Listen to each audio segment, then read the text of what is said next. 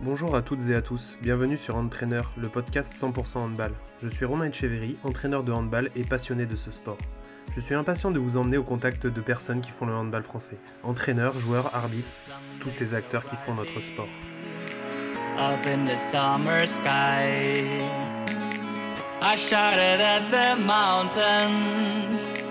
watch me shine and fly. Bonjour à toutes et bonjour à tous. Donc aujourd'hui, je reçois Damien Chastel. Damien, euh, comment vas-tu? Bonjour, bonjour à tout le monde. Bah, ça va, ça va comme euh, quelqu'un de confiné, comme toute la France. Pour nos auditeurs, euh, je te propose de te présenter. Euh, donc Damien Chastel, j'ai euh, 33 ans. Je suis employé au comité départemental du Puy-de-Dôme, euh, où j'ai des missions à la fois techniques et à la fois de, de développement. Voilà. Euh, je suis également en parallèle euh, entraîneur au HB CAM 63, donc un club euh, exclusivement féminin avec l'équipe Fagnon qui est en, en D2 féminine. Je suis sur les catégories euh, moins 18, je coordonne le secteur jeune, moins 18 championnat de France, moins de 16 euh, aura.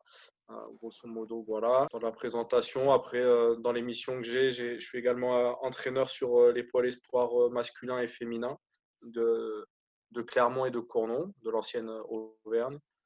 Voilà. Qu'est-ce que tu peux nous dire un peu de ton parcours, euh, les clubs où tu es passé, euh, les catégories que tu as pu entraîner, les niveaux? Euh, donc ça fait 15 ans que je suis arrivé en Auvergne, moi. Euh, j'ai la chance euh, d'avoir entraîné un peu toutes les catégories, ce qui me semble quelque chose de bien, parce que j'ai aussi entraîné du moins de 11 que des équipes Fagnon adultes, garçons, filles. J'ai entraîné euh, N3 garçons, N2 filles, euh, moins de 11, moins de 13, euh, moins de 16, euh, des réserves en excellence, en National 3, euh, du moins 18. Voilà, donc toutes les, catégories et les sexes sont passés ce qui me permet d'avoir un grand éventail de connaissances. Et après, donc, dans les clubs, j'ai, j'entraîne depuis 6 ans au, au HB CAM 63. Avant, j'ai entraîné sur Saint-Flour, un peu plus sur, sur les garçons. Et j'entraîne euh, également sur, sur Aubière, plus de manière bénévole. Euh, un club euh, de niveau régional garçon euh, sympathique. Voilà, j'ai, j'ai entraîné aussi un petit peu au, au Stade Clermontois. Ça doit faire euh, à peu près tout depuis que je suis en Auvergne. D'accord. Finalement, euh, ça fait peu de clubs que tu as connus. Ouais. C'est euh, une volonté de ta part de rester assez fidèle euh, dans les clubs où tu passes? Ou c'est des occasions qui ne se sont pas présentées? Donc euh, oui, c'est vrai que je suis resté euh, sur du, long ou du moyen terme sur les clubs où je suis resté. Euh, pourquoi? Bah, Déjà parce que, un, on m'a fait confiance, donc ça c'est quand même la, principale chose, hein, quand le club veut bien continuer de travailler avec toi, donc ça c'est très, très intéressant. M'a fait confiance aussi bien en tant qu'entraîneur qu'en tant que joueur quand je jouais. La deuxième chose aussi, c'est que ça fait partie de mes valeurs, entre guillemets, de pas me vendre, de changer de club chaque saison, d'aller euh, répondre à chaque sollicitation. Voilà, quand je me sens bien et qu'on me fait confiance, ben, j'essaye de, rester fidèle aux gens euh, qui, me font travailler. Et après, le, troisième point aussi, c'est qu'en Auvergne, on n'a pas non plus une, offre de pratique pour des niveaux de jeu intéressants euh, qui, est, très forte. Donc, quand on veut entraîner sur, sur des niveaux de jeu euh, euh, corrects, entre guillemets, bah, il n'y a, pas trop de choix non plus. Donc, ça force à rester dans un secteur. Si on veut ch- changer de club, il faut commencer à faire des kilomètres et c'est moins, moins sympa. J'ai vu euh, en lisant ta biographie que tu étais né à Mont-de-Marsan, je dis pas de bêtises. Ouais, c'est vrai. Euh, T'as jamais été tenté de retourner par là-bas pour voir un petit peu le, le handball qui est pratiqué et puis euh, pourquoi pas euh, essayer d'entraîner? Je suis né à Mont-de-Marsan, effectivement. J'y ai vécu très peu, en fait. Donc, j'ai pas du tout de, de, de connaissance de, de la vie basque, etc. Mais j'ai pas du tout de, de rapport au Pays basque en vrai. Alors attention parce que Mont-de-Marsan n'est pas le Pays Basque mais les Landes. Pardon, excusez-moi, mais. Ouais, ouais, c'est vrai. Je suis landais, excusez-moi, je suis landais. C'est vrai. Très bien. Euh, donc, tu disais dans ton parcours, euh, ce qui était intéressant, c'est que tu as intervenu sur les deux pôles, Ouais. euh, masculin et féminin. Alors, euh, par rapport à ce que tu as pu nous dire, euh, on voit que tu as quand même fait un peu plus de handball féminin, enfin, surtout maintenant.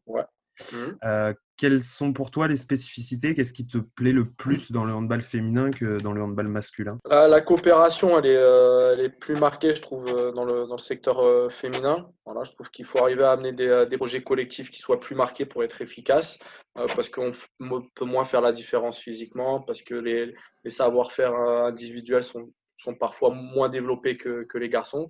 Donc il y a quand même un travail de collaboration qui est aussi bien entre les filles qu'entraîneur-fille qui, qui, est plus marqué, je trouve, plus, plus fort.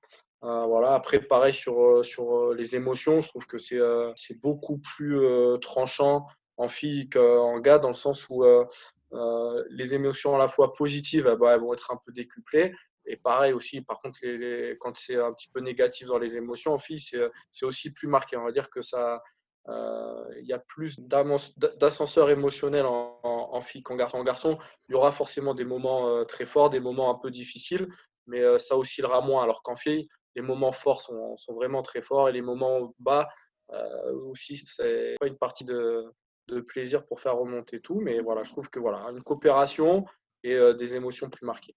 D'accord, très bien, donc merci. Euh, alors, je vais te poser des questions un petit peu sur l'entraînement maintenant, un petit peu ta conception, euh, ta vision. Euh, quels sont pour toi les leviers principaux d'un entraînement? Qu'est-ce qui pour toi est inaliénable, qui te semble essentiel, sur lesquels tu ne déroges jamais, toi, quand tu fais un entraînement? Alors, sur quoi je déroge jamais Donc, les deux choses qui, qui, qui, sont un peu plus marquées chez moi, ça va être bien sûr l'enchaînement de tâches. Puis après, euh, développer la lecture du jeu, euh, la prise de choix. Voilà. Pas faire des, euh, joueurs robots, mais vraiment leur donner le, maximum de, flèches à, leur arc pour qu'ils puissent développer un maximum de savoir-faire, un maximum de lecture de, situation, en faire des joueurs adaptables. Voilà. tout, ce que je vais amener comme, entraînement, dans ce que je réalise, dans les contenus, dans les, formes, va être à créer des joueurs qui soient adaptables, et qui enchaîne. D'accord. Donc, euh, tu plutôt des situations ouvertes où euh, plusieurs choix sont possibles et aux joueurs de décider lequel est le bon? Ouais, bien sûr. Alors, effectivement, je suis, on va rapidement sur des, situations à choix, peu de situations fermées. Après, tout est une question d'alternance hein, aussi. C'est-à-dire que je fais aussi quand même de la motricité spécifique, de la motricité générale. on développe des savoir-faire au poste. Euh, on développe des savoir-faire collectifs, euh, on répète par moment, on essaie de jouer sur les différents rapports de force. Donc, il n'y a pas euh, une seule manière de travailler. La ligne de conduite, c'est faire des joueurs adaptables, effectivement, avec des situations ouvertes, à choix, de lecture, etc. Mais pour pouvoir les exploiter aussi, il faut qu'on leur développe une certaine motricité, certaines habitudes de réalisation technique, etc. Donc voilà, tout doit y passer, mais c'est vrai que c'est ce qui m'anime un peu plus. Quand Damien prépare un entraînement, Qu'est-ce qui, comment il se pose? Il se pose sur une table avec un crayon, une feuille? Comment ça se Exactement, ouais, ouais. Je fais déjà la, liste des, joueuses qui, sont, qui sont présentes au poste où elles sont, elles sont un peu plus amenées à travailler, ce qui permet un peu plus de, de situer euh, les joueuses que je vais avoir à l'entraînement, puisqu'on peut aussi bien avoir des séances à 4 joueuses que 12 joueuses.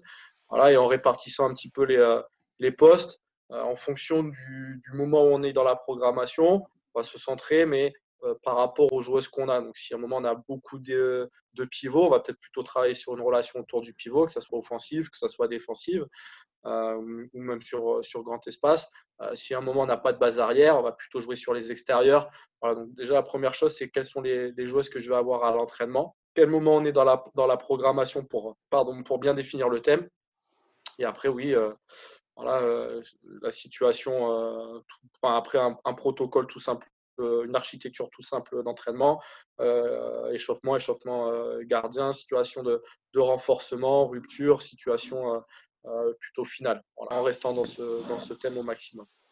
D'accord, très bien. Euh, petite question, quel conseil tu donnerais à un entraîneur qui débute? Pour les entraîneurs qui débutent, moi, ce que je noterais, c'est quand même de laisser euh, assez la part belle au jeu, de faire en sorte que, que les, les joueuses, que les joueurs jouent au maximum au handball. on ne soit pas que dans de la répétition motrice, de travail à, à vide, etc qu'il faut vite mettre euh, des contraintes euh, d'adversaire. Voilà. Quand, on, quand on débute, des fois, on a du mal à maîtriser euh, vraiment des situations à vide, des situations fermées, etc. Et des fois, bah, il vaut mieux laisser un peu plus jouer sur des situations qui ressemblent plus à la réalité du terrain. On ne perdra pas de temps, entre guillemets, on ne fera pas d'erreur non plus. et ça permettra aussi de, de de bien faire progresser les, les, joueuses et les joueurs. Merci.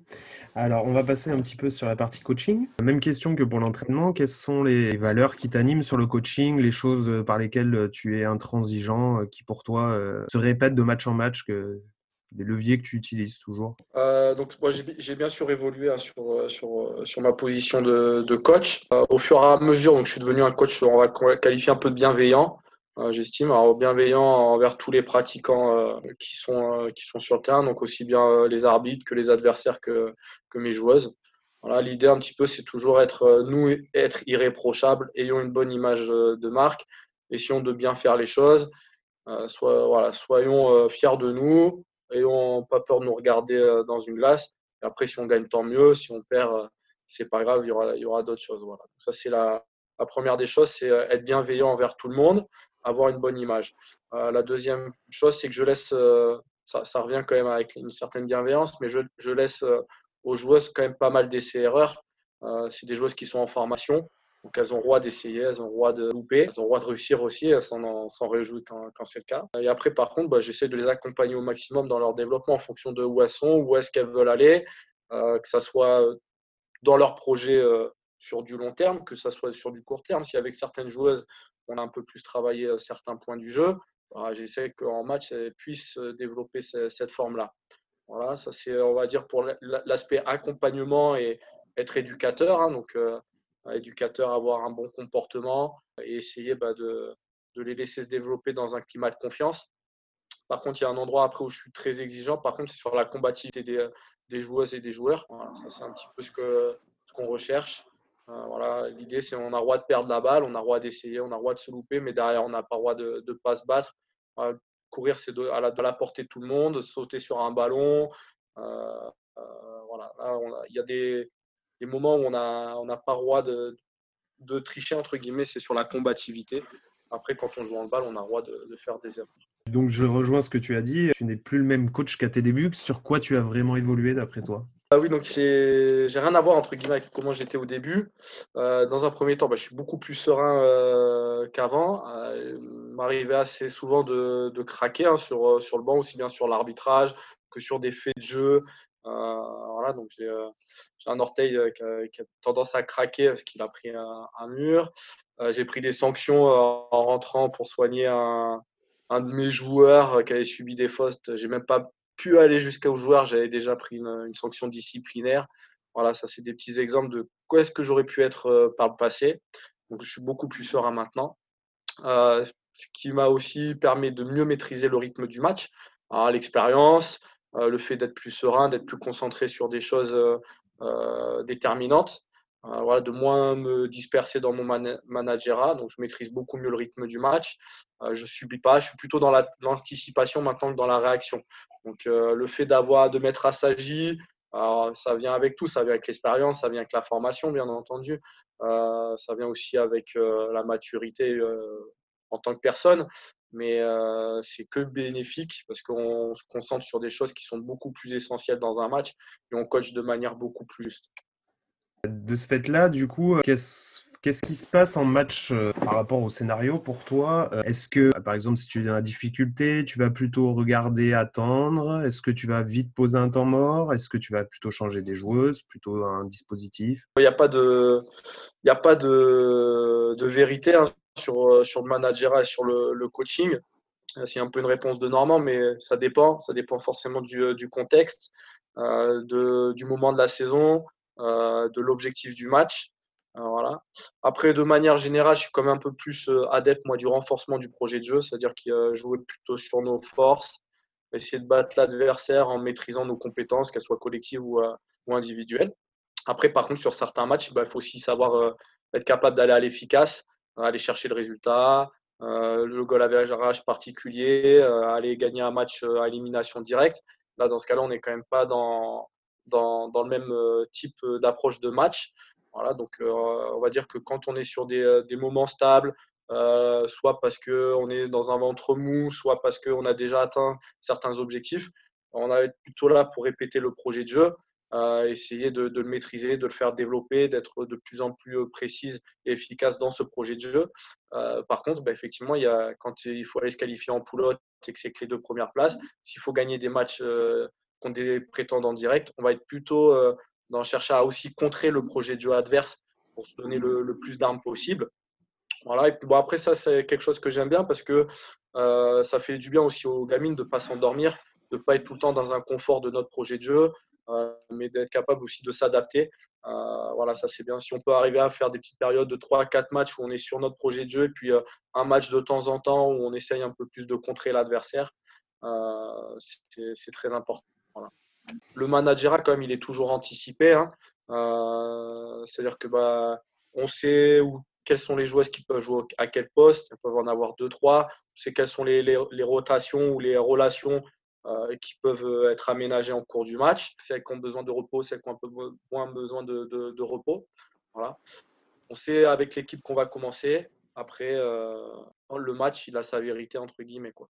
J'ai donc entendu que tu nous parlais de contrer l'équipe adverse, donc je présume que tu fais pas mal de vidéos. C'est quelque chose qui te prend combien de temps à peu près par semaine, la vidéo? Alors, c'est quelque chose qui pour moi est primordial hein, quand on est dans aussi bien donc dans, dans, des niveaux de jeu hauts où on a besoin de, euh, comment dire, de, mieux maîtriser, de ne pas laisser euh, de part à l'improvisation, à l'inconnu, etc. aussi bien pour assurer les, les, joueuses que le staff, que pour euh, pallier à toute éventualité. Ça, c'est important. Et puis après, sur la formation, c'est très bien aussi pour que les, les, joueurs, les joueuses puissent se regarder évoluer, puissent se rendre compte un peu mieux des choses. Parce qu'on a, on a beau leur dire, des fois, il euh, n'y a, pas plus marquant ou parlant que, que les images. Donc euh, ça, c'est très important. Alors cette année, j'ai un peu plus de temps euh, pour le faire. Donc la vidéo, je l'organise sous, sous, sous, différents temps. Il y a un premier temps. moi, je, je, fais les stats du match à partir de, de, la vidéo. Ça me permet de tirer un premier enseignement du, du match, aussi bien collectif qu'individuel. À combien on a été capable de provoquer de comment combien on a perdu de balles euh, gratuites ou avec de la pression, euh, combien on a été capable de réaliser des, passes décisives qui donnent un, indicateur un peu sur la, qualité de notre jeu collectif. Euh, voilà, des, critères comme ça, comment on a été en réussite ou en échec au shoot. Ça, c'est un premier temps que je, diffuse après aux, joueuses. Hein. Elles ont un bilan individuel de ce match. Après, je fais un, deuxième temps de vidéo en, fin de semaine euh, pour préparer le, match suivant. Alors, soit à partir de ce que nous, on a été capable de faire, ce que je disais, hein, par rapport à, la qualité de renforcer son projet de jeu, où on en est dans notre projet de jeu, euh, voilà sur quoi euh, on souhaite un peu s'améliorer, ce qui a été bien, ce qui a été un peu moins bien. et on essaie de, préparer ça pour le match à venir. voilà. Ou, à l'inverse, sur des matchs au retour, voilà comment elles ont joué au match aller, voilà les particularités des joueuses qu'on va jouer. Elle, est plutôt duelliste, elle est plutôt tireuse de loin. Euh, elles ont tendance à jouer en changement de secteur, ils ont tendance à jouer à deux pivots. Euh, voilà les mouvements qu'ils peuvent mettre en fin de montée de balle pour que les filles ne soient pas dans l'inconnu. Voilà. Euh, ça, c'est le, deuxième temps. Et après, un troisième temps pour les gardiennes où je récupère les, tireuses adverses que je regroupe par, pas par poste, mais par joueuse, vraiment avec euh, l'arrière gauche, voilà, toutes ces, tous ces shoots en appui, tous ces shoots en suspension interne, tous ces shoots en suspension externe, euh, son penalty numéro 1, son penalty numéro 2, son penalty numéro 3. Voilà.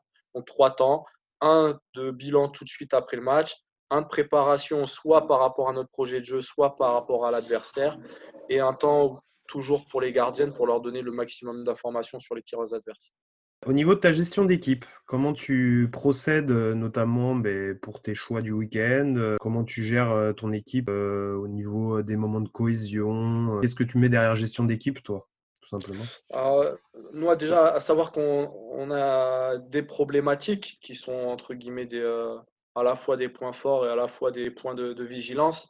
mais donc, on a un club exclusivement féminin en entente avec cinq clubs de l'agglomération clermontoise. Déjà, on est plutôt, nous, sur une sélection de joueuses. on a déjà moins à gérer une, une hétérogénéité dans un collectif. On est plutôt déjà sur le fait que nous choisissons un peu plus les joueuses. Donc, on a déjà un peu plus d'homogénéité. Donc, ça, c'est quelque chose d'intéressant.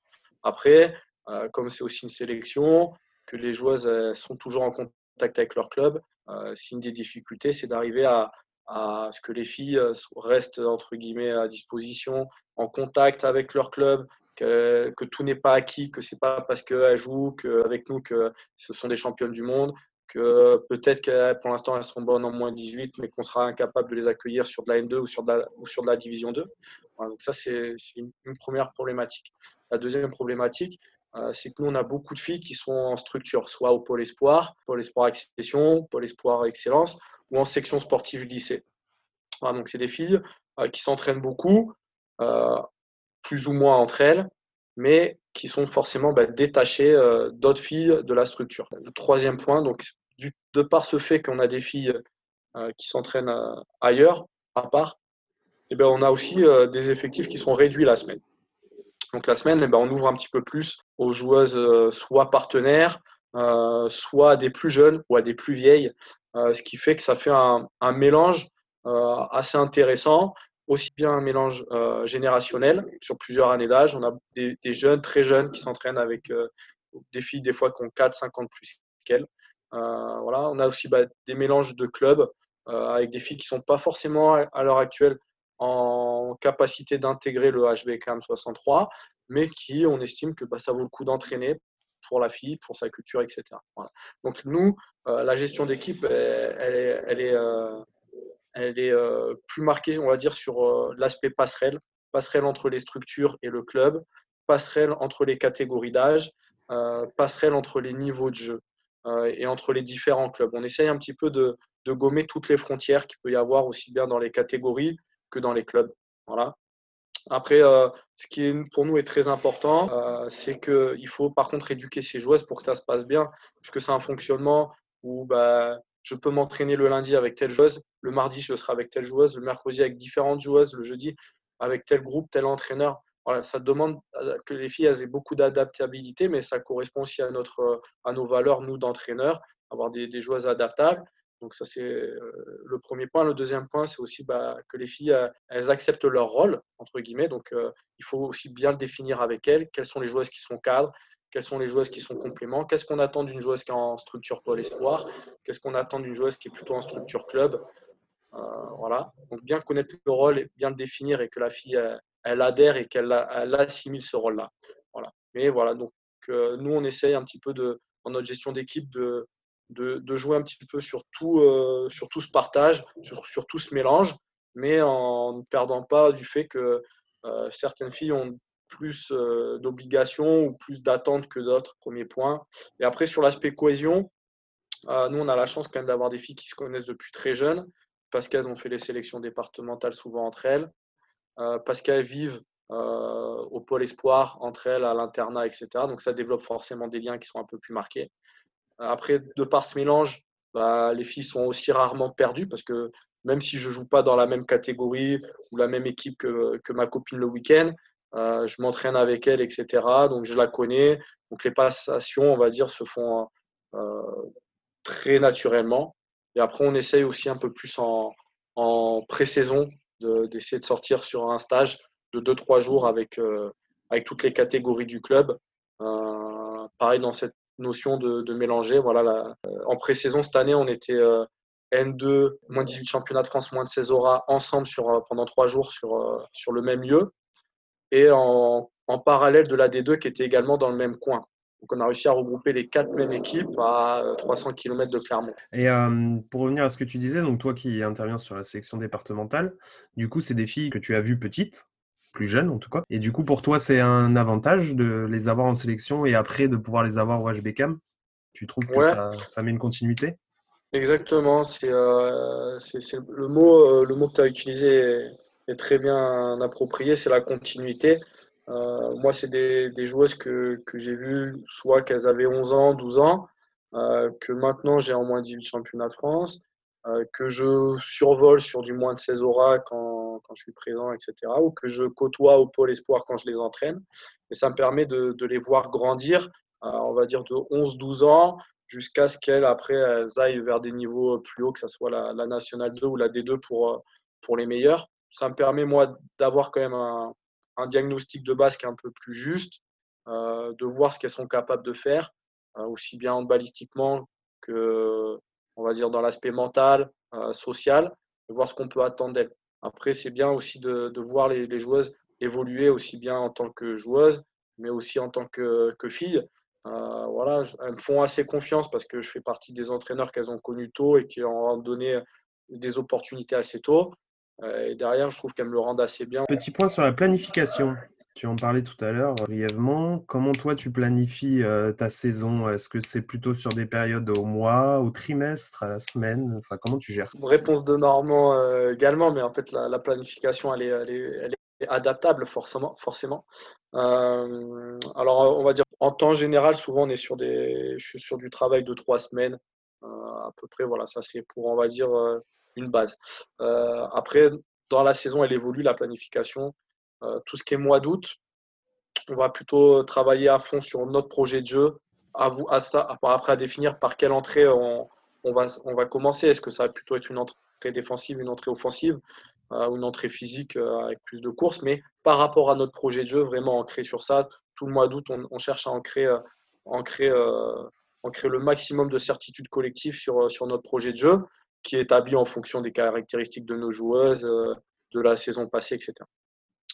une fois que tous les matchs allés sont passés, on a pu se jauger un peu par rapport au niveau de la poule. Sur les matchs allés, on essaye hein, toujours de rectifier les problématiques de notre projet de jeu. Mais une fois que les matchs allés sont passés, on va plutôt être dans l'adaptation par rapport au match retour euh, par rapport à ce que je te disais sur la, vidéo, euh, quels sont nos, adversaires du jour euh, Est-ce que on est toujours sur, blinde notre projet de jeu, on continue à le renforcer, à le rendre plus efficace Ou est-ce que sur certains matchs retour, on va centrer une autre planification pour être un peu plus contrable, enfin pour contrer un peu mieux l'adversaire sur le match retour? Voilà. Donc ça c'est, il y a un premier ajustement euh, on va dire, euh, qui a lieu euh, autour de la Toussaint. Une fois que les objectifs ils sont acquis, souvent en deuxième partie, à partir de janvier, il y a soit les objectifs qui sont acquis et on est plutôt sur des phases de travail, soit euh, comme les objectifs sont acquis, ben, on n'a plus la même équipe parce qu'il ben, y a des joueuses qui vont euh, jouer un peu plus euh, sur des niveaux de jeu supérieurs, etc. Et ben, on réadapte le projet de jeu. Et si on réadapte le projet de jeu, ben, on est obligé de rectifier la, planification également. Là, si je prends le cas de cette année, à partir du mois de janvier, en moins 18, on avait une équipe qui se rapprochait de plus en plus d'une équipe moins de 16, avec un peu moins de gabarit, avec par contre trois pivots quasiment dans l'effectif donc on a beaucoup plus travaillé sur le jeu à deux pivots euh, à l'intérieur sur, euh, sur la deuxième partie de saison. Euh, voilà. on a pu faire ça parce que les objectifs étaient acquis, qu'on est en poulotte, qu'on est sûr d'être maintenu en moins 17 championnats de France et qu'il bah, y a des joueuses qui se sont soit retrouvées à jouer en National 2, soit qui se sont blessées. Donc, on n'a plus le même effectif. Donc, on rajuste la planification. Et après, par contre, sur des sites où on a un peu plus de temps comme euh, c'était le cas, euh, bah, on, était maintenu et que bah, maintenant on cherchait juste à être euh, le mieux placé possible, entre guillemets. Bah, on a un peu plus de temps pour travailler, donc on est vraiment sur des cycles de 3-4 semaines où on renforce un peu plus le jeu à deux pivots, la continuité à la suite de ce jeu à deux pivots, le repli à deux pivots qui n'est pas la même chose qu'un repli à un pivot, et ainsi de suite. Une petite question subsidiaire. Des entraîneurs d'autres sports ont utilisé l'expression que le métier d'entraîneur était une drogue. Qu'est-ce que tu penses de cette expression? Euh, je pense que bon, la, période actuelle hein, en est typiquement un exemple. Hein. Je pense que euh, on est tous, enfin tous les entraîneurs qu'on va se connaître doivent un peu trépigner d'impatience de retrouver le terrain. Euh, ça nous manque hein, de, rien faire entre guillemets. Donc ça démontre bien cette notion-là un petit peu de qu'on en a besoin, que c'est un besoin, une drogue, je sais pas, mais au moins un besoin pour qu'on puisse s'éclater. Nous, on est des hommes de terrain ou des femmes de terrain, donc euh, c'est une première certitude. La deuxième chose aussi, c'est que je pense que ça dépend du, euh, niveau de jeu, des objectifs, euh, du moment, des catégories, cette notion de, drogue. On ne retrouve pas forcément les mêmes sensations si on coach des adultes que des jeunes, si on joue une équipe fagnon ou si on est dans une équipe réserve. voilà, l'adrénaline de la victoire d'un but en senior, c'est pas la même que l'adrénaline d'une victoire d'un but sur euh, un, championnat jeune où tu es euh, maintenu, entre guillemets, où tu es plus là pour accompagner les joueuses, que des fois tu fais des rotations à 30 minutes, 30 minutes chacune. Voilà, c'est sûr que ce pas les mêmes, euh, les mêmes sensations. Quoi qu'il arrive, par contre, c'est toujours un vecteur d'émotion, que ça soit plus ou moins marqué. mais entraîner, c'est un vecteur d'émotion. c'est un besoin parce que bah, là, je trouve qu'on le ressent de, encore c'est vraiment marqué par cette période de, confinement. le plaisir, il est toujours là, que ce soit chez les jeunes, que ce soit chez les vieux, que ce soit les garçons, que ce soit les filles, que ce soit de la formation ou du résultat. voilà. Mais il varie en fonction un petit peu de, aussi bien de ses différents objectifs ou contextes, et aussi en fonction de la personnalité. Mais c'est vrai que là, euh, ça manque. Ouais. Et quelqu'un qui rentre dans un gymnase toujours avec le sourire, si je comprends bien. Exactement. C'est important. Quel regard tu portes sur l'évolution du handball français? Alors, euh, quand je parle d'handball français, je ne veux pas forcément parler des équipes de France, hein, mais plutôt euh, bah, du handball fédéral, du handball que nous, on pratique tous les jours. comment tu as vu son évolution sur les dernières années? Pour, euh, bah, pour le handball qui, me concerne un peu plus, qui est on va dire, le, handball de la formation, du secteur jeune, euh, de la filière de détection-formation, parce que j'interviens donc euh, sur, sur différents étages dans, dans ce domaine. la première chose, c'est qu'on est encore en train un petit peu de subir la, réforme des grandes régions, la réorganisation des pôles espoir, accession, excellence, la réorganisation des compétitions dans, dans ces grandes régions donc pour l'instant, on a encore un peu à trouver une, certaine efficacité, je trouve.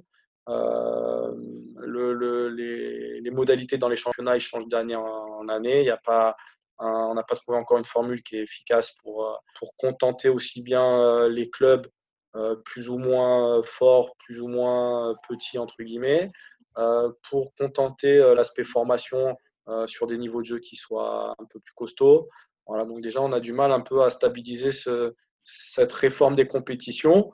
On a également du mal à s'y retrouver encore un petit peu dans, le parcours pour les joueuses, dans la détection formation, puisqu'il y a c'est des jeunes joueuses à qui on demande de faire des sacrifices qui sont beaucoup plus importants qu'avant, parce qu'il y a beaucoup plus de kilomètres, beaucoup plus d'éloignement par rapport à la, famille, et qu'on a rajeuni en plus d'un an vraiment officiellement l'entrée euh, en, structure euh, pour l'accession. Voilà. Pour l'instant, je trouve qu'on tâtonne encore on arrive à trouver euh, certains outils, certains fonctionnements qui ont l'air de, porter leurs fruits, mais tout est, loin euh, d'être réglé.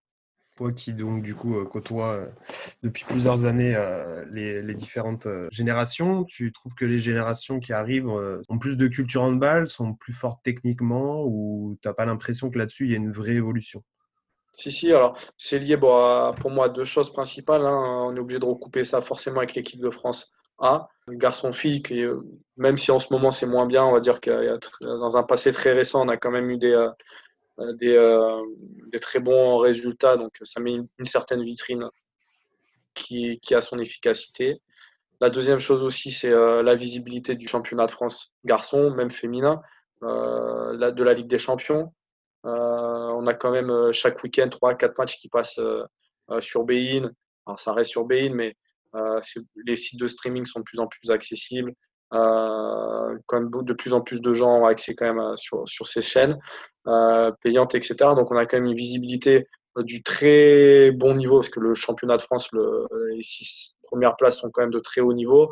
la Ligue des Champions, quelque chose d'assez exceptionnel les week-ends avec des, matchs de, très très haut niveau cette visibilité-là euh, de l'élite, elle joue quand même un, rôle qui est, euh, majeur.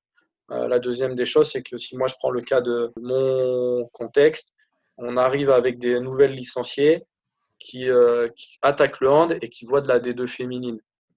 Donc c'est déjà beaucoup plus marquant pour que des filles qui attaquaient le hand et qui voyaient de la Nationale 3 féminine. Donc elles sont déjà baignées dans un, dans un certain niveau de jeu, certains rythmes, des étoiles dans les yeux alors, qu'elles ont à peine 11 euh, ans, 10 ans, 8 ans pour certaines.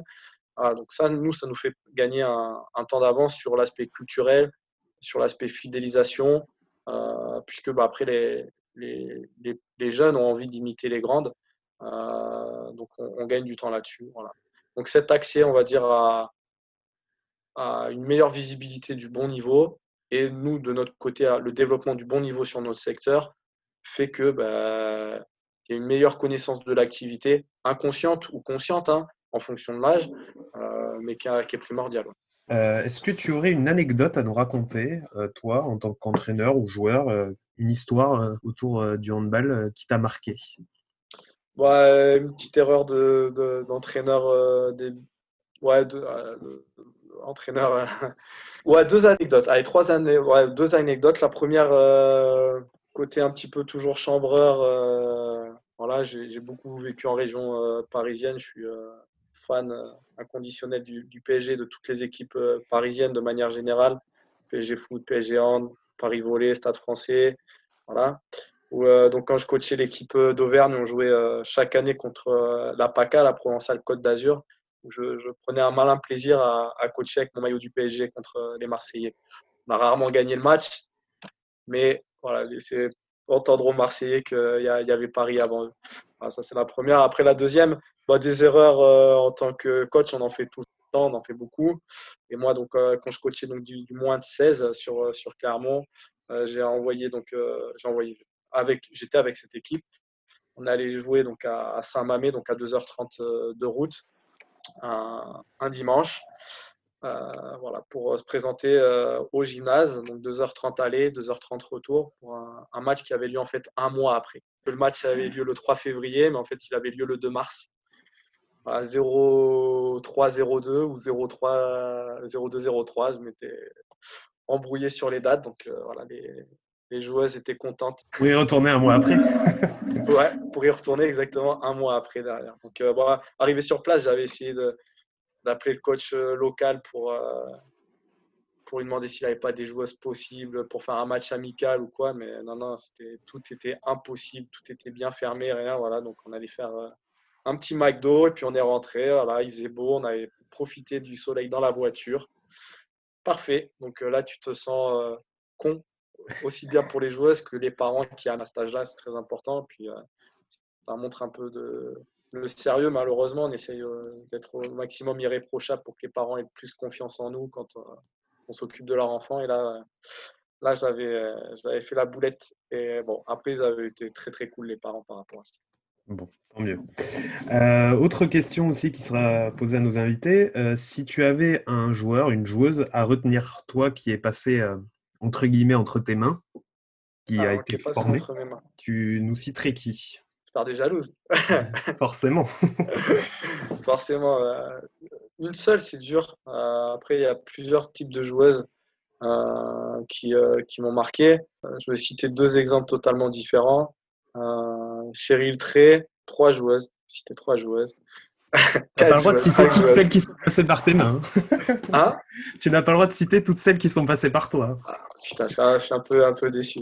Euh, non, mais ouais, c'est un, petit peu deux, deux, types de joueuses. Il y a la, joueuse qui a des, des, grosses qualités euh, physiques, euh, qui a des, on va dire, une, prédisposition pour, pour performer dans le, dans le handball. J'en ai deux en exemple là-dessus. C'est Cheryl Trey et euh, Sephora Genia, euh, une 2003 et une 2005, euh, deux filles qui sont un peu plus des, quartiers, qui, ont quand même bah, Cheryl qui joue, qui est 2003, qui joue en, 2003 qui est encore au moins 18, qui joue en D2 cette année, qui, a fait les Interpol, qui est sur des sélections nationales de, son âge, au moins, moins sur les stages nationaux. Après, des infortunes sur ses stages avec des blessures, mais voilà, c'est ce type de joueuses quand même qui, qui sont marquantes parce qu'elles ont, euh, elles ont pas, on va dire, toutes, euh, toutes des facilités quotidiennes. Mais à côté de ça, elles ont, lâchent pas pour, pour le handball et elles utilisent au maximum leur qualité, leur savoir-faire et elles ont des états d'esprit en plus sur le terrain qui sont, qui sont irréprochables. Ça, c'est les premières joueuses.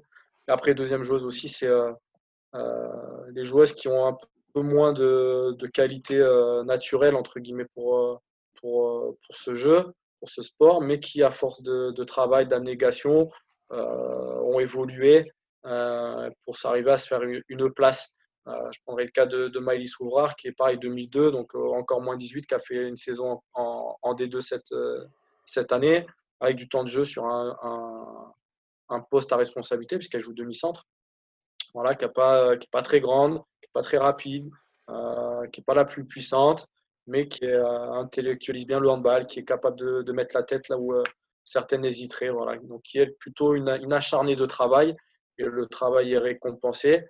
Voilà, ou, euh, Afia Jabour également, qui 98, qui joue en D2, qui elle a fait toute sa formation en tant qu'arrière et qui maintenant arrive à s'exprimer en D2 sur un poste de pivot, donc qui, qui, est devenue une, une, joueuse très, très importante de l'effectif, un poste voilà, qui a été capable de, de changer de poste pour, pour évoluer. Voilà, c'est un petit peu les joueuses qui, que je trouve qui ont marqué. En plus, Wafia, c'est une des, des, premières générations que, que j'ai commencé à entraîner. Donc, voilà, j'ai bien évolué dans, dans mon rôle d'entraîneur et elle, elle, a bien évolué dans son, dans son rôle de joueuse. D'accord. Bah, ce qu'on comprend à tes propos, surtout, c'est que euh, finalement, il y a vraiment de la place pour euh, celles qui travaillent et qui ont moins de qualité et celles qui ont des qualités. La, la, place est, est, disponible pour tout le monde à partir du moment Exactement. où on est motivé. C'est ça. Merci Damien. Le mot de la fin va être pour toi. Donc je te laisse euh, conclure. Merci à toi déjà pour, pour l'invitation à, à, cette petite interview. très sympa, ça fait toujours plaisir de, de parler de notre passion commune. Euh, on pourrait y passer encore plus de temps, etc. Et, euh, voilà, donc euh, merci pour tes questions, merci d'avoir pris le temps d'écouter. Et après, voilà, et puis après un dernier mot pour, pour, pour les jeunes entraîneurs et surtout pour ceux qui peuvent accompagner les jeunes entraîneurs, faut pas les, faut pas les lâcher, faut les accompagner. Euh, S'ils sont jeunes et qu'ils entraînent, c'est qu'ils sont motivés. Euh, donc, il faut que nous, qui avons un peu plus d'expérience, un peu plus de métier, il faut qu'on leur donne à manger, il faut qu'on soit là pour, pour leur, euh, leur faire confiance et leur donner le maximum de moyens pour qu'ils progressent et ça, ils prennent notre relève plus tard. D'accord. Merci beaucoup, Damien. Merci à toi. À très bientôt. Ocean's pride, our world torn asunder. Her heart said goodbye. Now I'm standing in our ashes, feeling the sunshine once again.